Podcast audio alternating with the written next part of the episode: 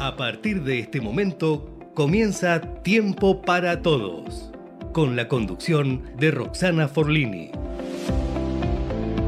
Auspician Tiempo para Todos, Honorable Consejo Deliberante de la Ciudad de Lanús.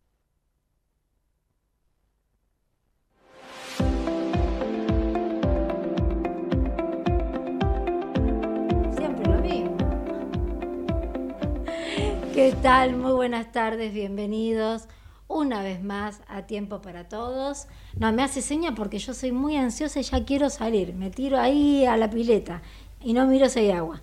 Eh, bueno, cosas que, que pasan. Eh, ¿Cómo estás? ¿Qué tal? Muy buenas ¿Todo bien, tardes.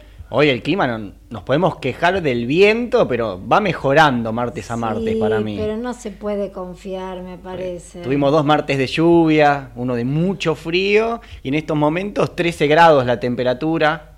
Y viento helado. o Hay sea, mucho viento, Viento sí. helado. Ah, ante todo quería saludar, bueno, a vos ya te saludé, Manuel, eh, que sos mi compañero de ruta. También a Gerardo, nuestro operador, que sigo insistiendo que tiene mucha paciencia. Eh, pero bueno, después tenemos una invitada que nos va a venir bien a, a todos. Claro que sí. Y quería enviar también un saludo muy importante a, a Lía Salgado. Bueno, somos amigas a través de Facebook, eh, nos mandamos muchos mensajitos, saludos. eh, es una excelente profesional y aparte, bueno, es eh, referente de los medios de comunicación y, bueno, hizo muchísimas cosas que marcaron un antes y un después en la televisión argentina. Eh, así que es una excelente persona y profesional. Ahora, bueno, la acaparó eh, su nieto con todo el amor del mundo que le está dando y se dan mutuamente y comparten lindas experiencias, pero bueno, eh, ya un día la vamos a tener conversando con nosotros un poco, eh, que tiene una amplitud mental total y, abarca muchísimos temas, es una, bueno, una profesional, es una reina, así que la vamos a tratar como tal. Bueno, ese era el saludo que ya quería, bueno, el programa anterior me olvidé eh, y dije, no, este programa voy a tener en cuenta eh, enviar el saludo de entrada, porque si no después me olvido. Eh, bueno, todo bien, el, el pronóstico estábamos, estábamos diciendo. Estábamos sí. hablando en estos momentos. Perdón que te interrumpí, pero bueno, si no después me olvidaba de dar el saludo. No, por favor. 13 grados la temperatura, también la sensación térmica. Hay probabilidad de lluvia para esta noche y la madrugada del miércoles. Va a estar mejorando en el transcurso de la tarde. Para mañana miércoles mínima 9 grados, máxima de 16. Ah, ya tenemos ahí el pronóstico, el Tenemos el pronóstico pronóstico. extendido, pero el pronóstico extendido, o sea que está bien. Y bueno, la cotización del dólar. El dólar oficial cerró a 283 pesos con 50 y una brecha del 88,3% respecto al dólar blue que cerró a 536, el dólar turista 567, el euro 619, el real 118. Recordemos que ayer el dólar llegó a tocar 552 pesos, el dólar blue. Mm, sigue subiendo, sigue subiendo. Los precios aumentaron, hoy no bajaron. No. Sigue no. todo igual que ayer. Ah, eh, y ya eso es bastante, decir que te sigue todo igual que ayer. Porque Pero para para- cada vez peor, Claro. cada vez peor. La viveza Porque- criolla. El dólar sube, subimos los precios. El dólar baja, los precios siguen igual. Terrible, terrible, pero bueno. Eh, ¿Tenés la cotización del euro? El euro sí a 619. 619. Bueno. Bueno, ¿qué te parece si nos adelantás un poquito? ¿Qué te parece si nos adelantás un poquito los títulos, así, los temas que tenés? Se está desarrollando la penúltima jornada de la Liga Profesional de Fútbol. En Olavarría y Luna ya igualaron 0 a 0. Barraca Central y Arsenal están jugando en Santa Fe. Colón y Tigre gana el Matador 1 a 0. 20-30 en Alta Córdoba van a estar jugando Instituto ante Lanús. También hubo y hay Copa Argentina porque Estudiantes pasó a octavos de final tras vencer 1 a 0 a All Boys y está ganando Argentino Juniors 2 a 0 ante Patronato. Hoy hay fútbol en los Estados Unidos.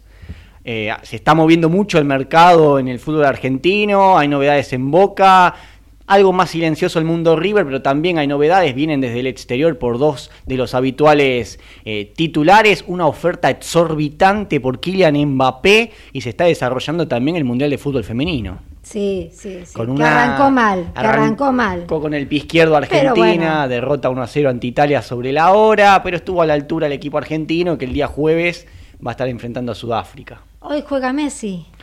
Hoy juega Messi, su segundo partido desde que llegó al Inter Miami. El otro día jugó un ratito y le bastó para hacer ganar al Inter después de mucho tiempo que llevaba sin conseguir eh, un triunfo. Última pelota del partido, tiro libre, la clavó en un ángulo como suele hacer él, ganó el Inter 2 a 1 y hoy va a estar jugando por el mismo torneo, la Leagues Cup, torneo que juegan los equipos de Estados Unidos y de México. El otro día jugó ante Cruz Azul de México, hoy le toca ante el Atlanta United, equipo de la MLS que también fue dirigido por el Tata Martino hace algunos años atrás y que cuenta con dos argentinos, uno Santiago Sosa, ex River, y el otro Thiago Almada, quien fue campeón del mundo en Qatar, así que hoy se va a reencontrar en cancha con Messi, que va a ser titular, y Martino dijo que va a ser también el nuevo capitán del equipo. Un dato del primer partido de Messi, 12 millones de estadounidenses vieron el partido. Nunca eh, un partido de fútbol fue visto por tanta gente en los Estados Unidos. ¿Y hoy juega y el horario cuál es? 20.30 de nuestro país. 20.30. ¿Y lo vamos a poder ver los argentinos? Hay que tener Apple TV, 7 dólares ah. mensuales, te habilitan a ver eh, tanto la MLS, que es la Liga de los Estados Unidos, que en estos momentos está en un parate, se reanuda el 20 de agosto, y también los partidos de este torneo entre equipos de Estados Unidos y de México. Muy bien. Bueno, hay que ser hacker para. Sí, hay que buscar algunas páginas. No, no, lo, estoy. Algunas páginas. digo en broma. A ver, no, lo, no sigan al pie de la letra todo lo que digo, por favor. A esta hora que estamos todos con las defensas, ya ahí vamos bajando. El que busca encuentra. La energía. Eh, y sí, seguramente. Hay gente que se encarga de eso, pero bueno, no es la idea, ¿no? No. Eh, bueno, noticias cortas. Y, ah, no te pregunté eh, qué tal estuvo tu fin de semana, mira. Fin de semana yo tengo un hobby que cuando puedo los domingos a la tarde me voy a algún estadio del fútbol argentino de equipos chicos del ascenso. Y este domingo estuve en Devoto, eh, viendo a General La Madrid. Tiene la particularidad la cancha de que está pegada a la cárcel de Devoto. de hecho, uno de los pabellones hace las veces de tribuna. Por la ventana los presos miran los partidos. Y hay anécdotas, muchas, de presos que eh, mientras cumplen la condena y ven partidos, se encariñan y se terminan haciendo hinchas. Y después cuando salen, eh, que recuperan su libertad, eh, terminan siendo dirigentes, bufeteros, de hecho hay un preso conocido en el club que se llama Mario Oriente, que fue quien compuso el himno, así que hace las veces de como de reinserción a la sociedad el club, podemos decir, algo así. Bueno, bueno. no, mi salida fue más tranquila. ¿A dónde fuiste? Eh, primero que fui, salí muy bien acompañada junto a mi hijo. Eh, y fuimos a ver a, un shopping, no voy a decir cuál. Bueno. A ver, un shopping, zona sur. Zona sur. Y que queda en Avellaneda. ¿Cuál ah, puede ser? El Alto Avellaneda. ¿No? Exactamente, bueno. Eh, fuimos a ver Misión Imposible. Muy buena película. Hay que acomodarse bien porque es dos horas cuarenta, ¿no? Pero Sí, se lleva bárbaro porque mucha acción, ya se caracteriza por la acción que tiene y bueno, ahora hay que esperar la segunda parte que ya la anunciaron, pero es para el año que viene, creo que anoté, en junio le digo, tenés paciencia, junio del 2024, junio del 2024, pero 11 meses, claro, 10 casi. Pero en Estados Unidos, después que hay que esperar un poquito más acá. Pero bueno, todo llega. Pero muy buena película, va, por lo menos a las personas que le gustan la acción. Recomendable. sí, sí. Valió la pena entonces. Sí, aparte ya es marca registrada, ya sabemos que, que vamos a salir contentos después de ver esa película. Eh, y nos distraemos un poco y nos despejamos de todo este tema de, de la inflación y de todo lo, lo cotidiano. Eh, noticias cortas, ¿qué te parece? Me parece bien. Bueno. Paritarias de comercio. Acordaron un aumento trimestral del 27% en tres tramos. Todas las líneas, los metrodelegados, pararán el subte durante tres horas este miércoles, o sea, mañana, de 13 a 15, ah, perdón, de 13 a 16 horas. La empresa se queja de la medida pese al avance de las paritarias, o sea, un poco contradictorio el tema. Eh, tras el discurso en la sede de la central, la CGT ratificó su apoyo a Massa y se comprometió a militar para el triunfo oficialista. Si seguimos hablando de contradicciones, podemos empezar con esta noticia. El presidente ponderó la posición de la Unión Europea ante la causa Malvinas. Europa tomó nota del reclamo por Malvinas y pidió solución pacífica. Esto sucedió, que lo veníamos hablando en el viaje, eh, mientras llegábamos a la radio, en, la, en el cierre de la cumbre que hubo, que ya lo comentamos la semana pasada, que se realizó en Bruselas. Ahora, otros medios de comunicación, sobre todo hago hincapié en Clarín, informó que eh, eh, expresó, va, que la Unión Europea desmintió al gobierno y que no cambió su posición sobre Malvinas. O sea, que el conflicto sigue, pero me parece que hay una gran contradicción entre la información. Tal vez, o sea, esto se salió a decir después que habló el canciller.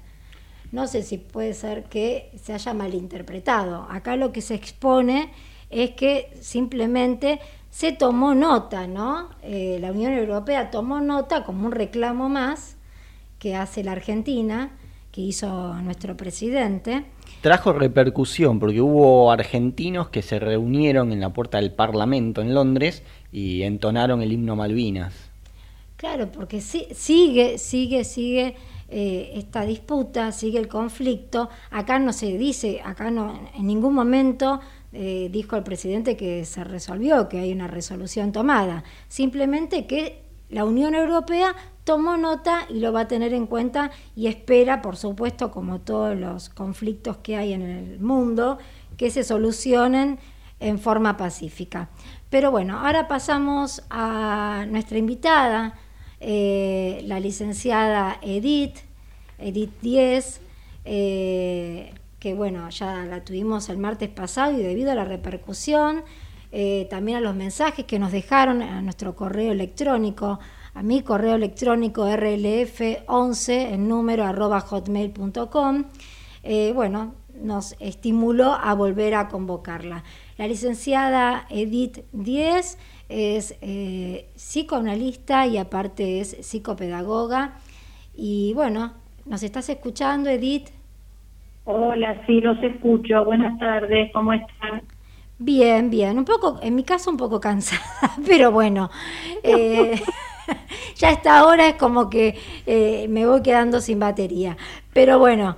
Eh, falta para el viernes, falta para el viernes, hay que recargar un poco, Roxana. Es increíble, es como que la energía se me agota cada vez más temprano. No llego al viernes, no sé cómo voy a llegar al viernes, pero bueno, llegaremos. Perdón, no te escuché bien. Estrés, te decía. Estábamos hablando de estrés, quizás, ¿no? ¿Se escucha? Sí, ahora sí, ahora te escucho perfectamente. Es el estrés, ¿no? El estrés que nos, que nos acosa diariamente, eh, tanto a, niños como a adultos. a niños y adultos, y el, y el riesgo es como naturalizarlo, ¿no? Porque eh, de pronto decimos, bueno, sí, ah, no es nada, es estrés, bueno, es estrés. O sea, el estrés nos está hablando de que hay cierto desequilibrio, ¿no? Y, y se produce como una consecuencia de que estamos percibiendo una amenaza desde el exterior, ¿no? eh, y que podemos sentir amenazados algunos de nuestros intereses vitales, no sé, eh, sociales, laborales, afectivos. Entonces tenemos que estar atentos. Lo, lo, que pasa es que, bueno, también es el cansancio normal y habitual. Hay un nivel de estrés, el EU3, que es el, el normal, el que necesitamos tener todos para, para sentir que tenemos un nivel adrenérgico y, y que, que hay cosas que tenemos que hacer con, con mayor energía, ¿no? Entonces, bueno, no todo el estrés es patológico. Eh, pero tampoco está bueno naturalizarlo tanto, porque necesitamos como tener registro de la reacción psicofísica que puede generar el estrés. Y buscar un equilibrio, ¿no? Que sería lo lógico. Totalmente. Eso, o sea, yo noté que es un sentimiento de tensión física o emocional, ¿no? Que se dispara, bueno, bajo la presión. Y bueno, la presión, una amenaza, eh, la sobreexigencia, eh, la culpa, hay estresores eh, específicos, pero bueno, eh, en realidad, ¿no? Cuando se estudia, se, se ve que hay un desorden, en, un síndrome desadaptativo, y bueno, se empieza a observar estos eh, signos que empieza a dar eh, el organismo y entonces empezamos a ver este nivel de carga, este nivel de, de carga biológica, ¿no? Y, hay que prestar atención a los síntomas que se observan. Entonces, bueno, si alguien tiene insomnio, eh, si tiene excesiva irritabilidad, si tiene eh, o palpitaciones o, una necesidad eh, antisocial, bueno, hay que consultar al médico, ver a qué se debe, porque si no se empiezan a generalizar como a aparecer muchos síntomas diferentes, ¿no? Malestar hepático o gástrico, a otro se le cae el pelo. Entonces, cuando empezamos a decir, bueno, sí, sí, es estrés, bueno, ya si hay tantos síntomas y el cuerpo nos dice tantas cosas, bueno, es momento de ocuparnos. ¿Y cómo se puede controlar? Y, a ver, eh, el estrés va de la mano de la ansiedad, ¿no? Entonces, ¿Cómo lo controlamos? Cuando nos conocemos, cuando aprendemos a conocernos, cada uno es más vulnerable a, determinadas cuestiones. Quizás eh, la ira, eh, el, siempre se suele asociar la palabra nerviosismo, ¿no? Tanto con ansiedad como con estrés. Ahora, una, cosa es que yo esté vulnerable en, en cuanto a las emociones y otra cosa es que sienta que reacciono desmedidamente, ¿no? Y ahí empezar a buscar estrategias. En realidad, el estrés, no nos estresamos todos por lo mismo. Los estresores para cada sujeto, ¿no? Son diferentes. Mm. ¿Por qué? Porque esa amenaza que, que decíamos recién y que genera una reacción psicofísica, eh, parte de una percepción y esa percepción es subjetiva, es individual y tiene que ver eh, con la historia de cada uno de nosotros. Entonces, a veces, eh, ante una situación, alguien se pone mal, se estresa, se siente mal y otro no se explica por qué. entonces, bueno, ¿cómo, vos decís cómo se maneja? Nosotros lo llamamos recursos de afrontamiento que si yo conozco mi parte vulnerable, utilizo recursos para afrontar esas situaciones que me generan malestar, eh, que me generan miedo, el mecanismo eh, neurológico que, que, se activa en el estrés, eh, parte de la amígdala cerebral y es el mismo funcionamiento neurológico que se activa en la ansiedad y en el miedo.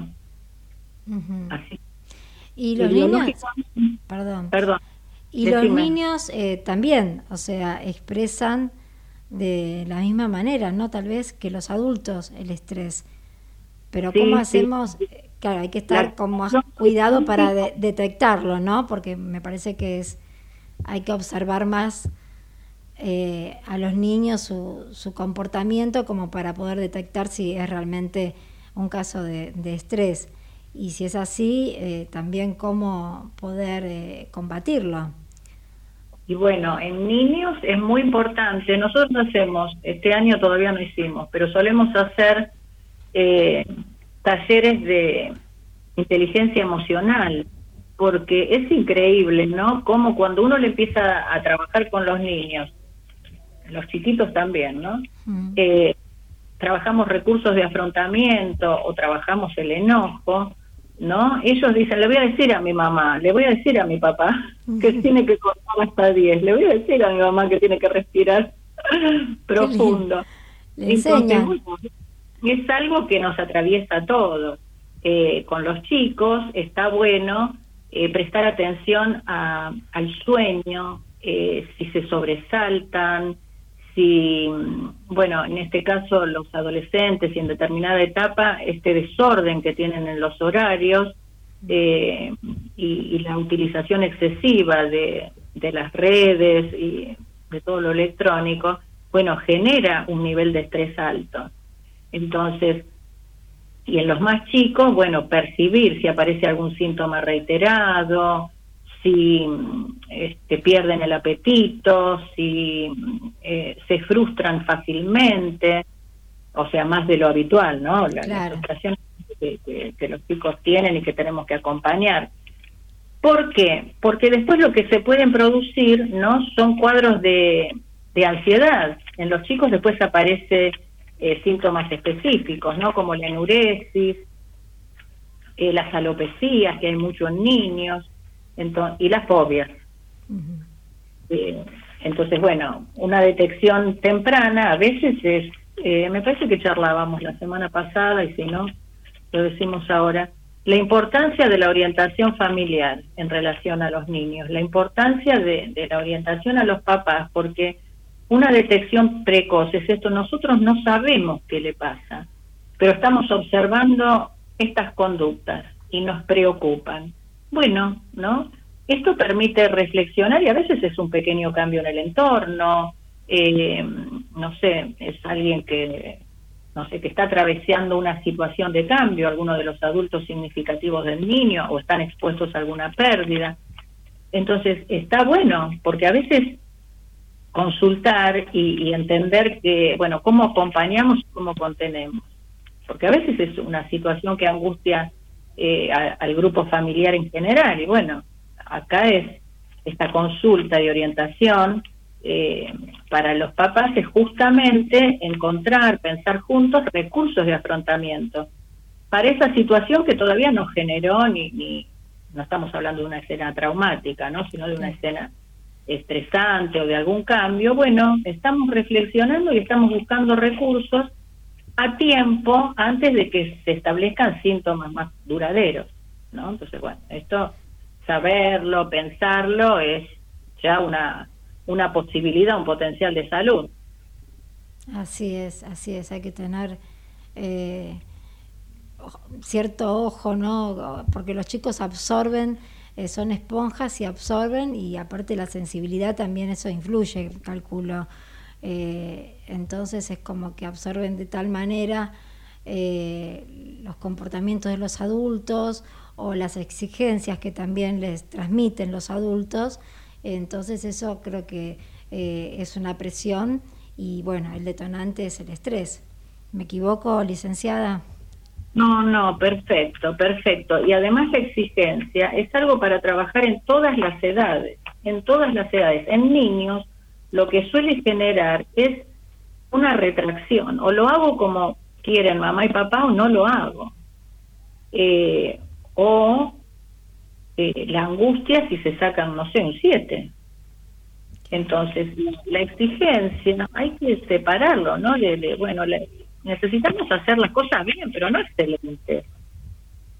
Y, disfrutar cuando algo está bien hecho, es felicitar y estimular. Trabajar, o sea, que funcione como motivación, uno de los pilares de la inteligencia emocional, ¿no? Y, y corremos de la idea de la exigencia. La motivación es algo muy importante, ¿no? Mira, ahora surgió esto y, y está bueno, quizás le interesa a los que nos escuchan.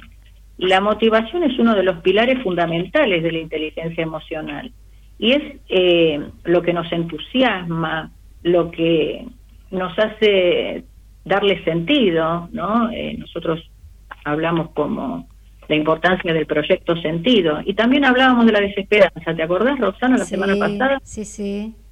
Entonces, bueno, la motivación es lo que nos sostiene, nos ayuda a sostener el proyecto. Es el motor, ¿no? Es como un motor que nos, nos reactiva.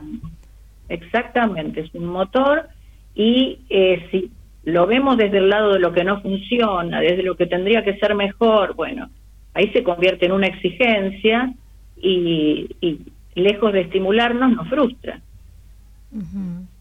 Entonces, bueno, acudir y, y, sostener este motor en, en, nosotros, en los adultos y en los niños. Eh, ellos, es increíble cuando también hablábamos la, la semana pasada de dislexia, ¿no? Y la motivación, el entusiasmo que genera cuando pueden leer una oración entera, ¿no?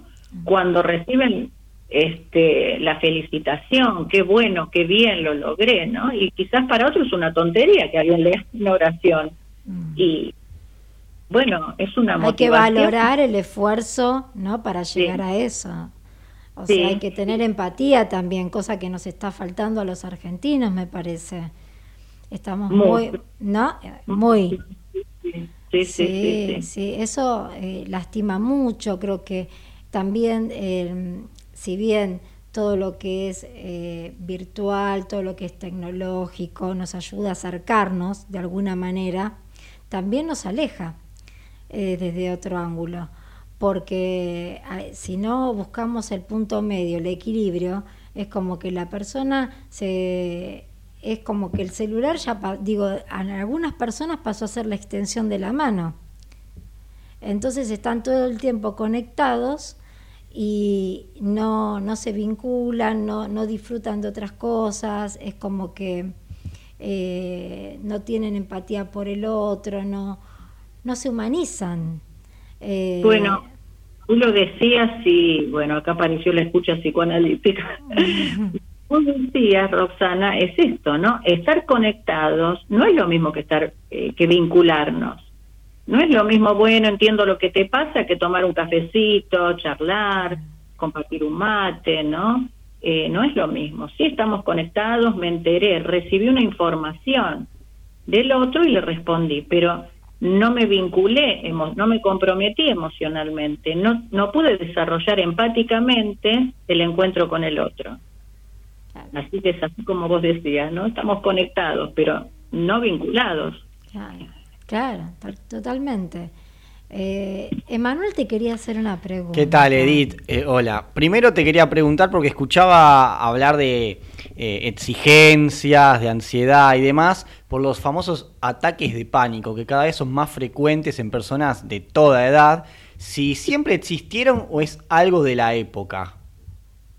No, no, existieron siempre, pero bueno, tampoco se diagnosticaba con facilidad, ¿no? No, no, y la otra vez hablaba con, con una paciente y me decía que, y es así, le digo, claro, porque es limitante, es un síntoma que es limitante. Y me dijo, así es, así es, así me sentía yo, porque bueno, hay pacientes que la vivencia, ¿no? Es eh, una situación que los, que los acerca a la muerte, ¿no?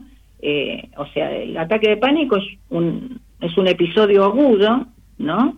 y, es una sensación de un miedo intenso y se asocia realmente con la muerte por eh, este tema de, que sienten palpitaciones y demás. Y es un cuadro agudo. Disminuye rápidamente, es diferente de, una cuestión de ansiedad, pero eh, es uno de los trastornos de ansiedad y es eh, realmente es como vos decís, Emanuel, hay muchos casos ahora, hay muchos casos y bueno, eh, hay que trabajarlos y, acompañar, porque en, los primeros episodios acompaña, la familia, los llevan a asistir y después eh, le dice, bueno, bueno, cálmate que esto está en tu cabeza, bueno, quédate, que cálmate que no es así, pero bueno, el, el que lo padece lo pasa verdaderamente muy mal.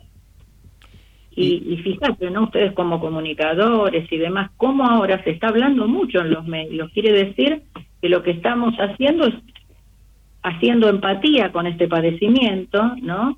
Y, y concientizando, bueno, no es algo sencillo, ¿no? Necesitan, más allá de que en muchos casos se necesita medicación, también se necesita un proceso. Terapéutico que en general es eh, terapia cognitivo-conductual, ¿no?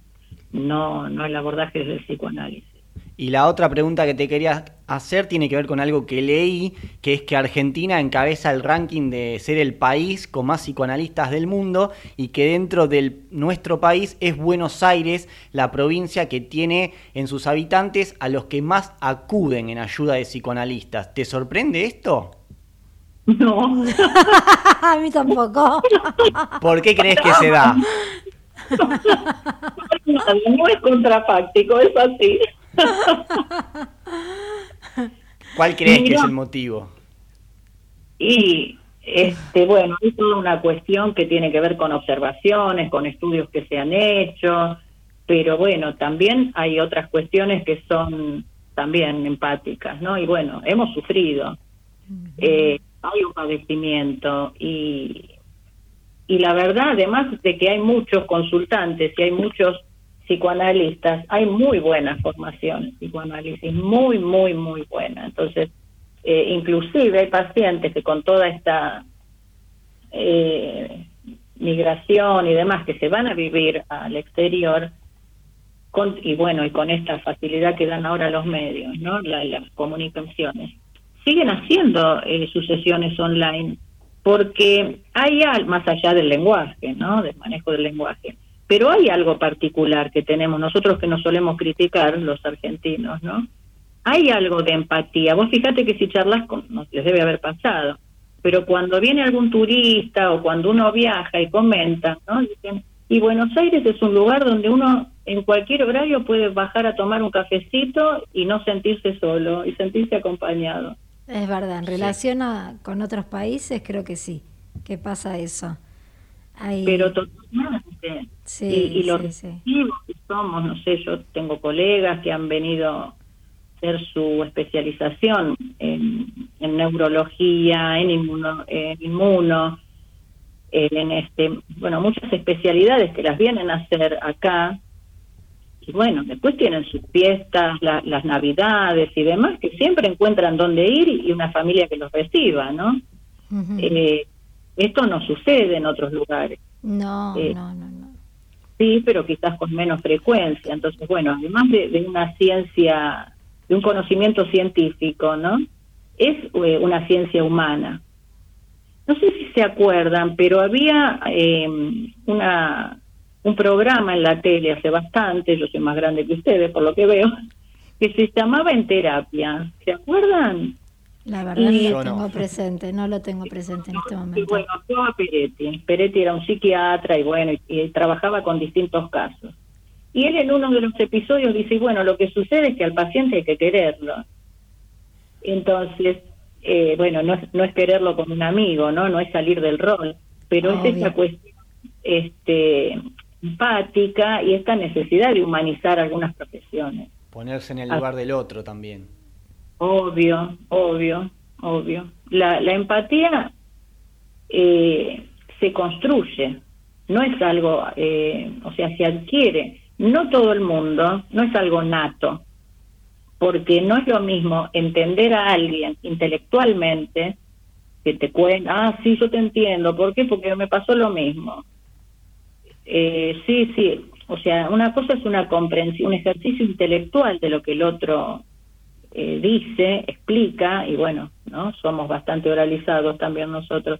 Entonces comprendemos desde el intelecto, pero la empatía es el ejercicio de ponernos en el lugar del otro, de, de percibir, ¿no? Su, parte afectiva y salir, ¿no? Y salir de ese lugar, porque si no aparece esta cosa de una vivencia ajena y en el caso del terapeuta ni que hablar, ¿no? Es entrar en el lugar eh, ponerse no empáticamente en la vivencia del otro y salir no y volver al rol para para acompañar o para ayudar a escucharse al paciente o justamente no acompañar en el autoconocimiento.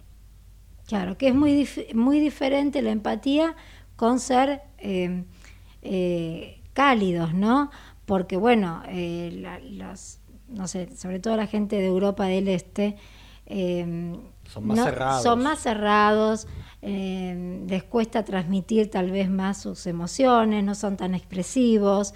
Entonces se sorprenden también de nosotros eh, que somos mucho más extrovertidos, más expresivos, somos más de, del saludar, con, por eso nos costó tanto adaptarnos eh, cuando, atravesamos esta terrible pandemia.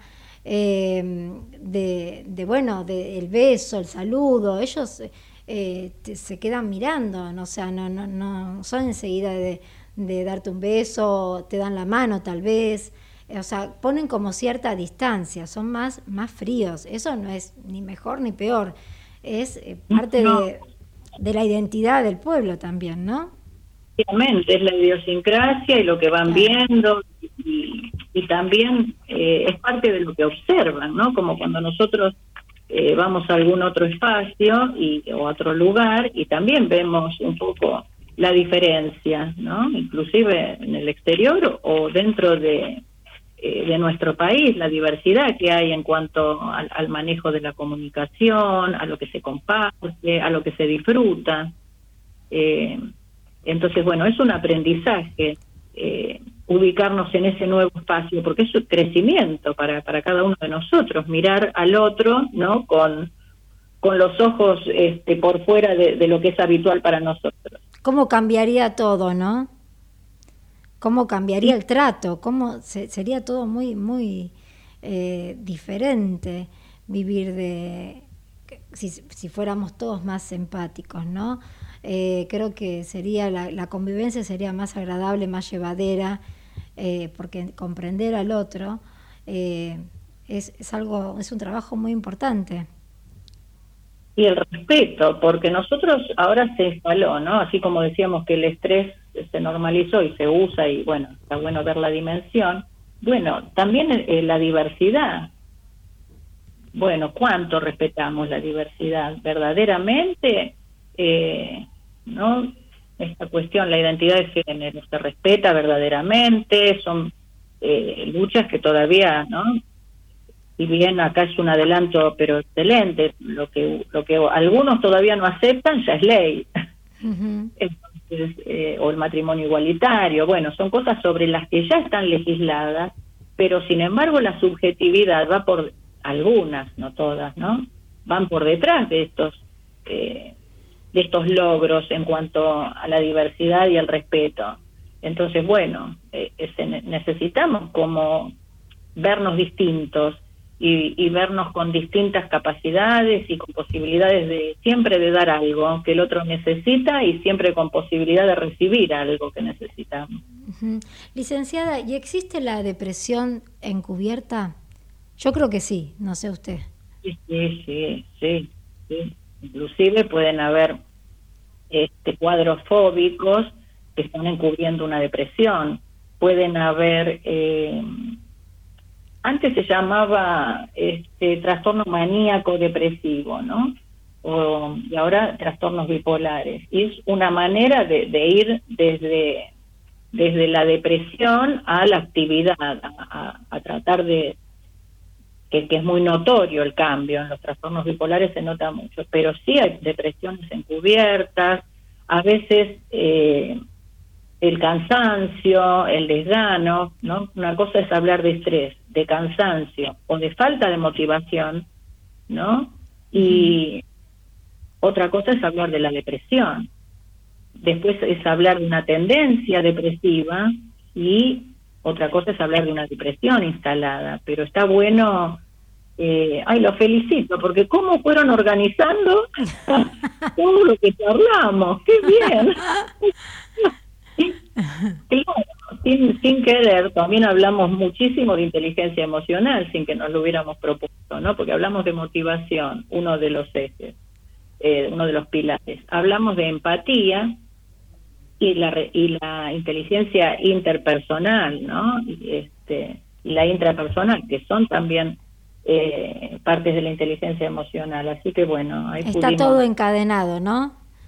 Sí, qué, buena hilación que hicieron. Sin querer, sin querer. Fuimos organizando. Ahí me fui. ¿Qué me habían preguntado? Que ya dije, bueno, bueno, Qué buena hilación. Creo que estábamos hablando de depresión. ¿no? Sí, de la depresión encubierta, porque encubierta, porque uno a veces asocia la depresión a una persona tirada en una cama que no hace nada eh, o está medicada. Pero hay gente que está deprimida y que cumple con su trabajo, cumple con sus actividades, tal vez porque no tiene otra opción, pero está deprimida y no y la gente no lo nota. Tal vez eh, hasta familia a veces, seres cercanos, no se dan cuenta que está deprimida o deprimido, ¿no? No se registra o genera mucho enojo. ¿Cómo? O no, no se registra, ¿no? Porque bueno, sí, está cansado o esta cosa de con qué desgano lo hace, ¿no? se lo confunde con un desgano en la persona, como mirá, no, no, disfruta, ¿no? Como una falta de motivación, o eh, el, el, el, medio ambiente, los que lo se enojan, es un síntoma que enoja, porque ¿cómo no se levanta? Pero ¿cómo no puede eh, tener ganas de acompañarnos a tal lugar? ¿no? Es, eh, yo siempre digo que si alguien tiene algo orgánico y tiene un diagnóstico, orgánico, visible, medible, ¿no? Con, un análisis, con un estudio por imágenes, todo el mundo, ¿no? O la mayoría, o los que pueden, eh, quieren acompañar a ese a ese familiar, a ese amigo, pero bueno, ¿qué hay que hacer? y qué les En cambio, alguien que está deprimido, bueno, eh, en general o pasa desapercibido, o, o cansa, o o bueno, no, que esté un poco solo. Es increíble lo que se ve, lo que se puede visibilizar. Y por eso eh, empieza a hablar el cuerpo cuando la depresión está encubierta. Entonces, partir de algún síntoma físico, de algún control, de algún estudio, bueno, aparece algo orgánico, pero ahí se descubre también la depresión, ¿no? Ahora, perdón, la licenciada, la cifra que dio a conocer el Ministerio de Salud en la Argentina es que hay un suicidio cada tres horas. Es eh, la cuarta eh, causa principal de muerte entre los jóvenes, de 15 a 29 años. Esto es terrible. Mira, la estadística no la conocía realmente, no, no, no conocía la estadística, pero eh, de nuevo, de nuevo, ¿qué nos sostiene? Un proyecto. Si es en edades tempranas, habría que, tendría que, chequear, o no sé si viste más el tema, el trabajo de investigación, cómo está hecho, ¿no? Pero en edades tempranas, en gente joven, es cuando realmente, eh, ¿qué lo sostiene? Su vida afectiva y el proyecto. Es, es, terrible verse sin horizontes eh, o sin trabajo o estudiando, muchos chicos estudian porque hay que estudiar, pero no, no son efectivos eh, en esa carrera que eligieron. Entonces, bueno, es muy importante, muy importante pensar también desde lo social algunos síntomas. Eh, bueno, capacitaciones profesionales, eh, oficios, no sé, es muy importante sentir que podemos armar un proyecto, que podemos un proyecto. A cualquier edad, ¿no? A cualquier edad, pero eh, llama la atención, ¿no? Eh, de 15 a 29 años. Eh, sí, me sorprende. Justamente por, por, lo que me decías de la estadística, en cualquier edad, porque, eh, ¿no? De hecho, depresiones en, en adultos, bueno, ahora ya nos pasaríamos a otro tema, pero no importa, lo digo así al pasar, eh, eh, la angustia del nido vacío, ¿no? No es alguien que no ha tenido proyectos, sino es la angustia eh, de, de, algunas mujeres que se han dedicado casi exclusivamente a la maternidad, ¿no? Casi, casi exclusivamente. Entonces, bueno, es una angustia de sentir que, que no, que se quedan sin un proyecto valioso.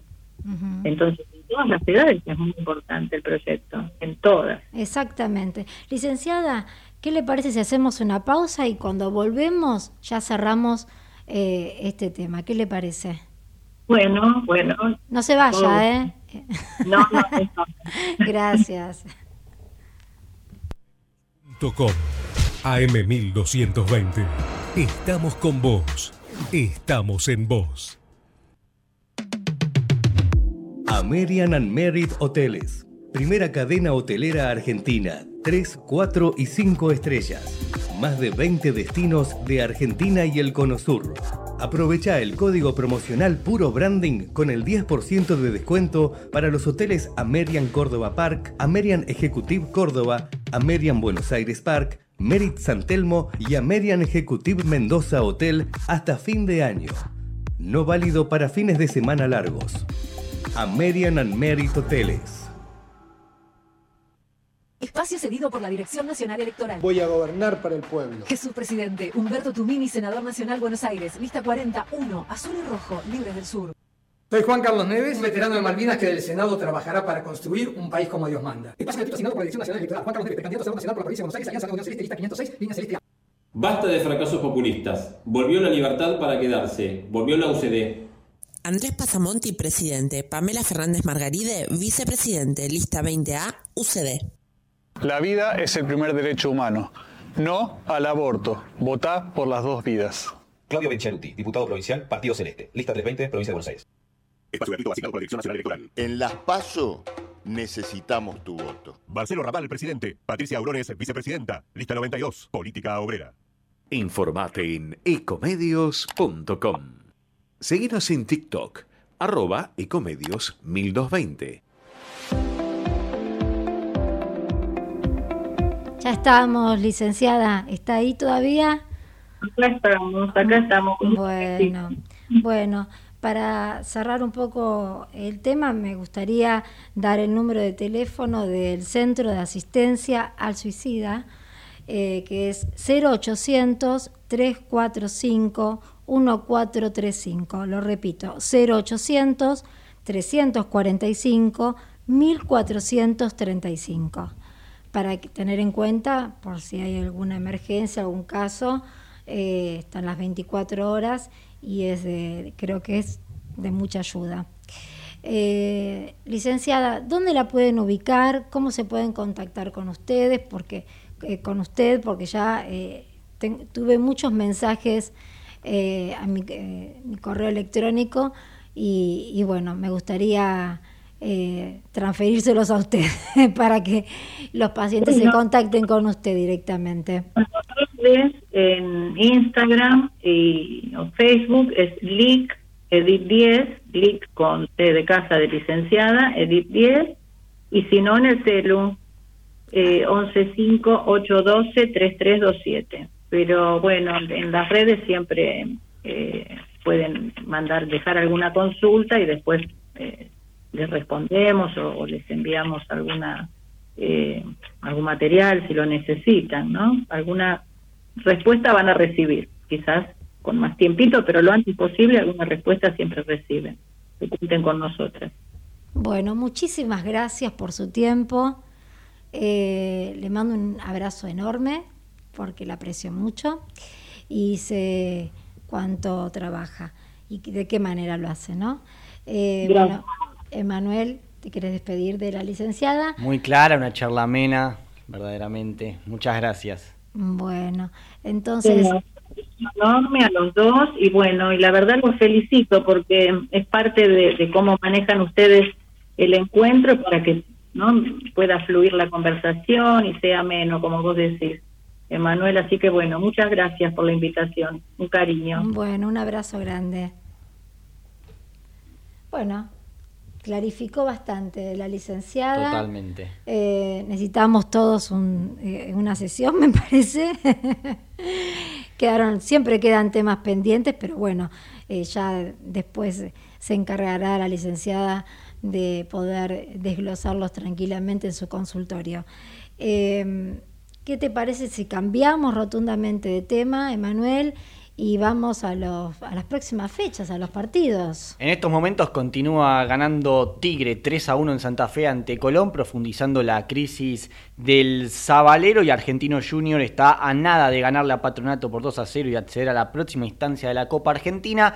Hablabas de próxima fecha, el fin de semana vamos a tener dos de los clásicos más importantes que tiene el fútbol argentino, porque el día viernes River va a estar recibiendo a Racing en el Monumental y el sábado a la tarde Independiente ante Boca, última fecha ya del campeonato. Estamos a una semana de los octavos de final de la Copa Libertadores y bueno, el mercado de pases se mueve. Hoy Boca acordó con Oscar Romero la rescisión de su contrato. Esto es para liberar cupo de extranjero. ¿Por qué? Porque Boca quiere a Edinson Cavani, uruguayo, pero no tiene cupo. Entonces acordó con Oscar Romero, que no te, venía teniendo continuidad, logró entonces eh, rescindir el contrato del paraguayo y también Jan Hurtado, venezolano, dejará la institución, pasará a Liga de Quito, así que Boca espera por Cavani, que parece ser que se va a poder liberar más fácil de lo que parecía del Valencia y ahí escuchará ofertas, una por supuesto la de Boca. En la vereda de enfrente, en River, tenemos que decir que desde el exterior vienen por dos jugadores. O sea que siguen los pases millonarios. Sí, y ahora te voy a hablar de Mbappé ah, porque no lo vas a poder creer. River, eh, Nicolás de la Cruz había tenido una oferta del Flamengo. Flamengo juega Copa Libertadores, al igual que River. Entonces el presidente Jorge Brito dijo, no voy a reforzar a un rival directo porque De la Cruz es una pieza fundamental en River, entonces no se la voy a vender al Flamengo, que después quizás tengo que enfrentarme con el Flamengo y lo voy a tener en contra. De ninguna manera se va al Flamengo. Pero ahora lo buscan desde Italia, desde la Lazio. Así que si la oferta es convincente, me parece que De la Cruz dejará River y será al fútbol italiano. Y la otra oferta que llegará en breve es del Vasco da Gama, que ahora lo dirige Ramón Díaz, hombre de River Platense si los hay, está interesado en Robert Rojas, el defensor que viene siendo titular también para Martín de Michelis, pero que es resistido por la gente de River y hace algunas semanas atrás declaró que buscaba nuevos aires, así que también podría dejar la institución. Por Lanzini hay que seguir esperando. La semana pasada dije que el hincha de River tiene que tener paciencia, porque él quiere jugar en River, la familia quiere estar en Europa, pero bueno, de martes a martes, pasaron siete días, las ofertas de Europa no aparecen. Por ahora lo más claro es lo de River. Así que va tomando fuerza la vuelta de Lanzini. En caso de no volver, eh, River buscaría a Joaquín Pereira de Atlético Tucumán.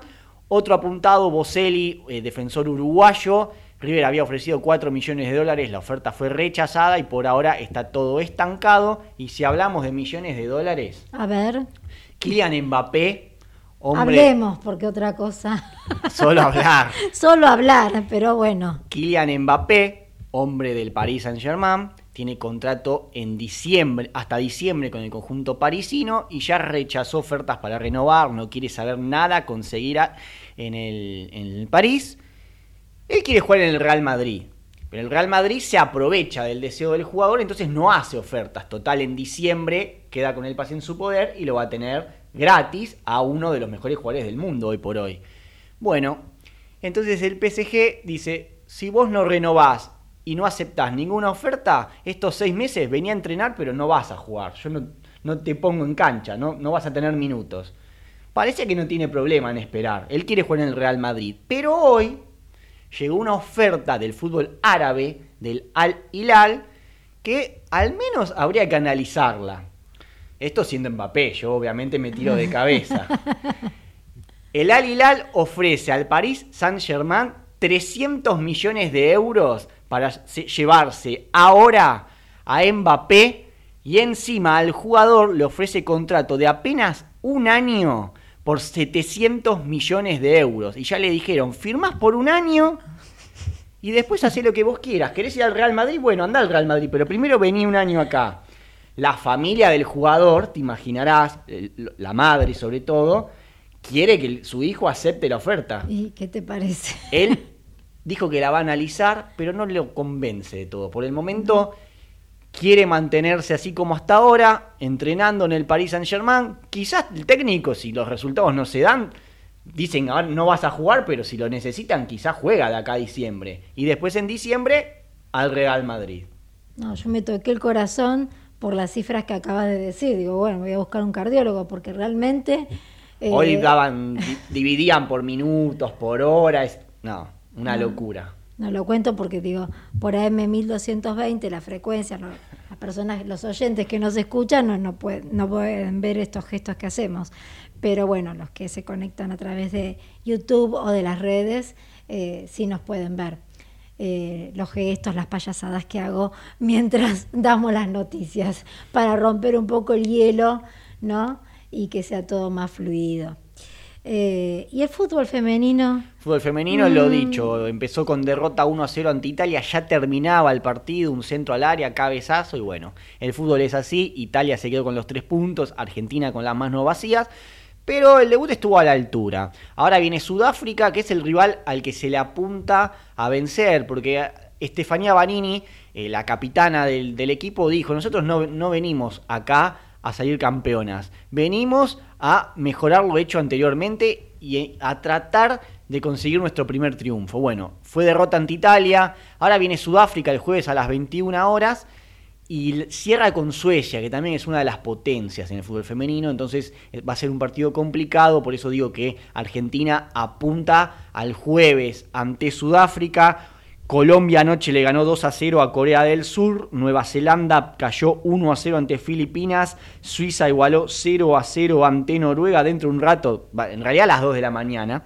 Eh, Japón, Costa Rica, 4 y media, España ante Zambia, 9 de la mañana, Canadá ante Irlanda. Continúa el Mundial con Yamila Rodríguez, eh, futbolista argentina, que hoy salió a pedir disculpas en las redes porque publicó una foto con un tatuaje en su pierna izquierda. En el tatuaje aparecen Maradona y Cristiano Ronaldo. Y ella publicó, tengo en mi pierna izquierda a los dos mejores futbolistas de la historia. Te imaginarás en Argentina la cascotearon con to- todo tipo de hostigamiento, así que pidió disculpas y que entiendan que ella no odia a Messi, pero que simplemente su ídolo es Cristiano Ronaldo y que ahora necesita eh, fuerza para eh, concentrarse en la Copa del Mundo. Y bueno, sobre gustos, No hay nada escrito. exactamente. Eh, ¿Cobraron bien ahí en el partido de Italia? Eh, porque se quejaron las italianas. Y se quejaban Argentina un poco de, de- de pierna fuerte, también hubo dos goles anulados para instancias del VAR y digamos que estuvieron bien anulados. Bueno, te, tiro acá algunas cortitas. En- muy cortitas, porque acá me está haciendo señas Gerardo que ya nos vamos. En universidades nacionales, solo el 29% de los estudiantes egresan en el tiempo teórico previsto. Tras las denuncias de, su- de sus trabajadores en Reino Unido, McDonald's creará una unidad contra el acoso sexual y el racismo.